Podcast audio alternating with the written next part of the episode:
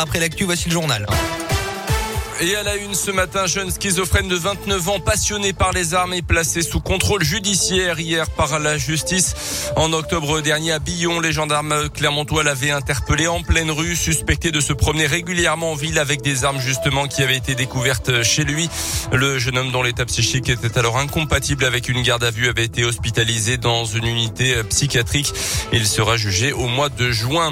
Verdict attendu ce matin aux assises de l'Allier dans le procès de trois individus poursuivis pour la mort d'un jeune étudiant dans le parc des Sources à Vichy. C'était fin 2018. L'origine des violences a nourri le débat ces derniers jours selon la montagne. L'étudiant et deux de ses amis sortaient d'un bar et rentraient chez eux lorsqu'ils avaient traversé une rue où une voiture avait failli les renverser.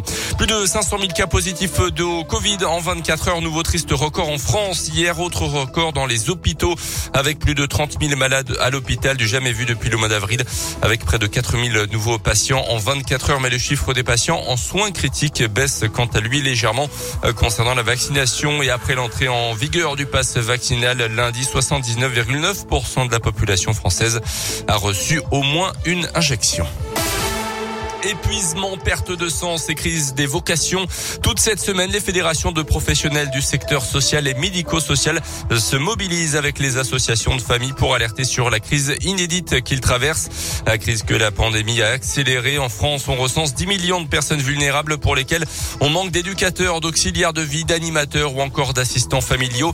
Dans la région, 6500 postes ne sont ainsi pas pourvus avec évidemment des conséquences pour les personnes accompagnées. Abderrahman Atoussi a 41 Il est handicapé de naissance et vit dans un foyer de la région. Il témoigne de cette dégradation de la situation. Tous les jours au quotidien, tout, tout vite, pour être lavé, pour manger, pour sortir, pour les loisirs pour tout. Il court après la montre. En fait, les structures de médico-social deviennent comme en EHPAD. C'est un EHPAD pour jeunes. Et surtout depuis la crise du Covid, eh ben, ça a beaucoup compliqué les choses. Parce que les gens, ben voilà, ils démissionnent, ils en ont marre. Et surtout les jeunes qui recrutent aujourd'hui, eh ben, il reste un mois, deux mois et même une semaine et après, ils repartent. Parce qu'il cause des salaires surtout.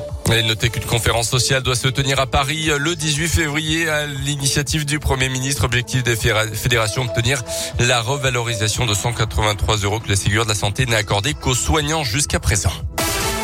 En tennis, c'est fini pour les Français à Melbourne. Après Gaël Monfils, hier, c'est euh, Alizé Cornet qui a été sorti en quart de finale cette nuit.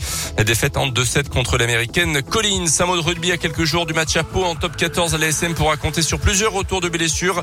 Ravaille, Nakalevou et Ituria notamment devraient également savoir aujourd'hui ou demain euh, si Fabien Galtier libère des joueurs du groupe France de l'ASM pour le match de ce week-end. Penovilli et Bibi Biziwou sont concernés. On termine enfin avec cette triste annonce de Florent Pagny. Hier, le chanteur a expliqué sur son compte Instagram qu'il souffrait d'un cancer du poumon. L'artiste âgé de 60 ans va désormais suivre un traitement de plusieurs mois. Il annule donc l'intégralité des concerts de sa tournée.